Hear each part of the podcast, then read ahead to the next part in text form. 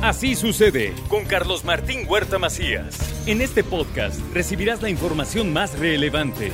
Un servicio de Asir Noticias. Y este es el resumen de noticias. Construirá el gobierno de Puebla un distribuidor vial a la altura de Periférico para resolver los problemas de la vía Tliscayol.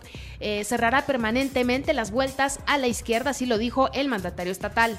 Esto que estamos haciendo es un tema que debió haberse respetado desde el inicio, ¿sí?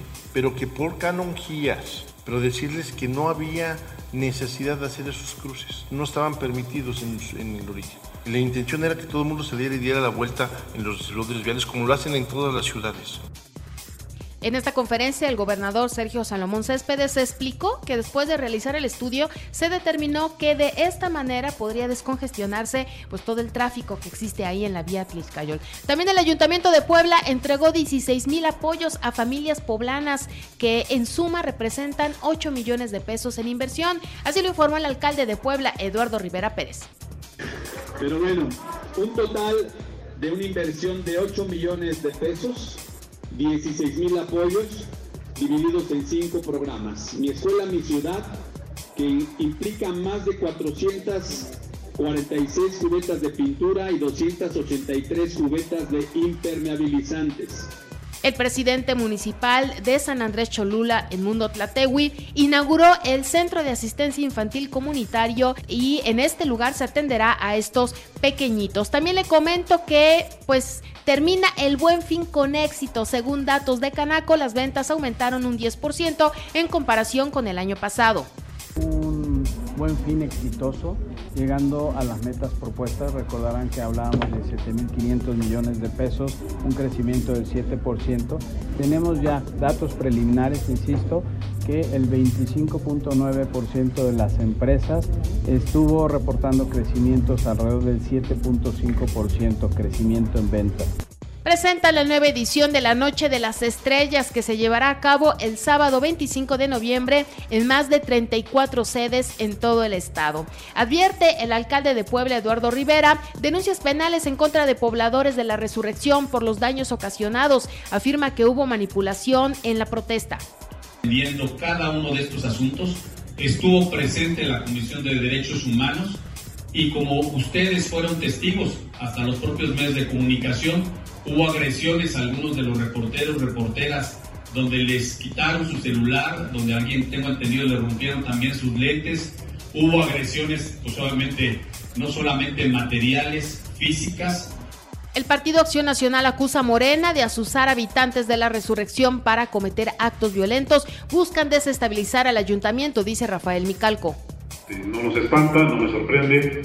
Ya estamos en vísperas de entrar en elecciones y pues bueno, eh, en otras ocasiones que vengan seguramente sucederán hechos parecidos de que quieran aprovechar este tipo de, de incidentes pues para sacar su beneficio político.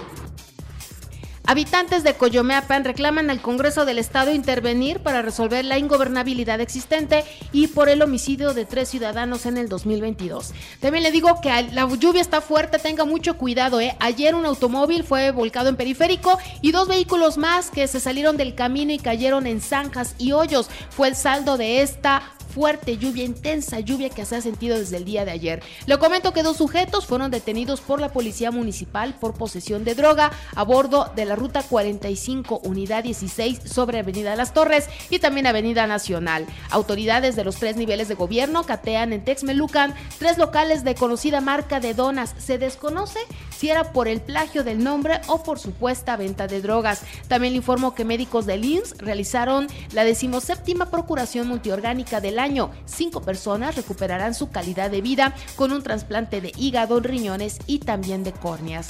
Le comento que hay una reducción de la jornada laboral que podría tener consecuencias negativas para la economía, como un aumento de la inflación, así lo advierte la Canaco. Este tema tiene muchas aristas que analizar.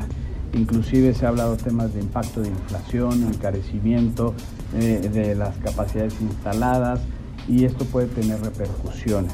¿Qué es lo que visualizo y lo digo en un término preliminar? Porque, insisto, hay muchas aristas de donde analizar este tema. También le doy a conocer que realiza la Coparmex el foro virtual Energía en Movimiento. El futuro es hoy.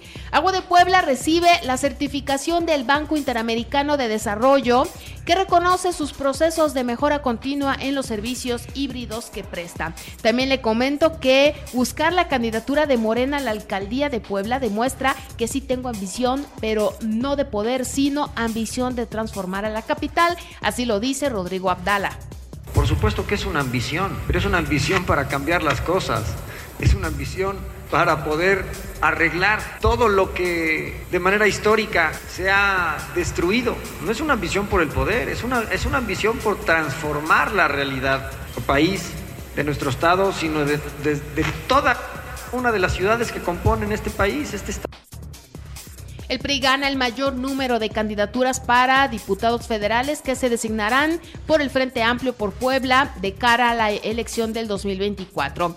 Es momento de unidad y de cerrar filas y no de jaloneos, pataleos ni berrinches, así dice Nora Merino. Creo que es momento de unidad, creo que es momento de dar resultados, creo que es momento de no polarizar, sino entender que solamente la suma de esfuerzos y el privilegiar a los mejores perfiles va a hacer que podamos recuperar la capital. No hay espacio para pataleos, no hay espacio para berrinches, nadie es dueño del movimiento. El movimiento lo conformamos todos y todas y así tendrá que seguir siendo. Hoy amanecimos con una temperatura de 11 grados y está lloviendo, saque su paraguas. En información nacional e internacional alertan por nevadas y tormenta para seis estados en la República Mexicana. Esto ocurrirá en el norte del país. Autoridades llamaron a la población a prevenirse ante las bajas temperaturas que comenzarán este jueves y también fuertes lluvias para el caso de Puebla. También reporta la Guardia Costera de Estados Unidos un mega derrame de petróleo en el Golfo de México. ¿eh? Al menos 26 1.190 barriles de petróleo han sido derramados en la zona del Golfo de México y se ha reportado ya por parte de la Guardia Costera. Eh, las causas aún se investigan y también los trabajos para localizar la fuga continúan. Y capturan al Nini, líder sicario de los Chapitos. La DEA ofrecía 3 millones de dólares para su aprehensión. Néstor Isidro Pérez, jefe de seguridad de los hijos del Chapo Guzmán y operador del tráfico de fentanilo, fue detenido en un operativo federal en Culiacán. Cancún será el Edén de los estadounidenses para que aquellos que buscan abortar, ¿eh? viajar a este destino para interrumpir el embarazo costará 700 dólares, menos, mucho menos de lo que les cuesta hacerlo en Estados Unidos. Y arranca la quinta edición del Tianguis de Pueblos Mágicos.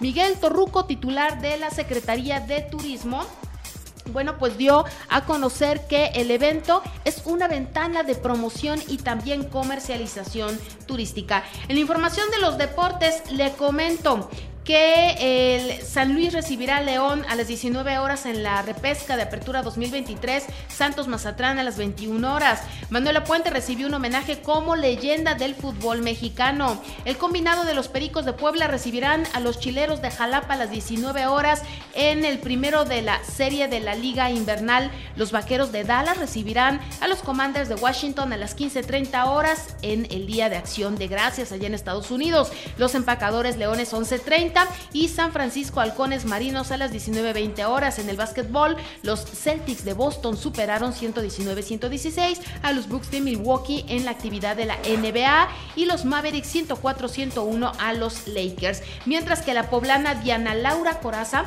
se colgó la medalla de oro en los 1500 metros de paratletismo en los Juegos Panamericanos de Santiago, que la verdad es una muy buena noticia y sobre todo la atención para, para las personas que participan en actividad.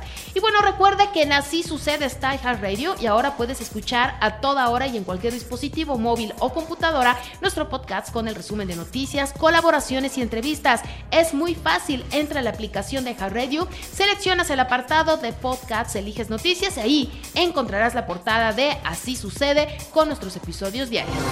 Así sucede con Carlos Martín Huerta Macías. La información más relevante ahora en podcast. Sigue disfrutando de iHeartRadio.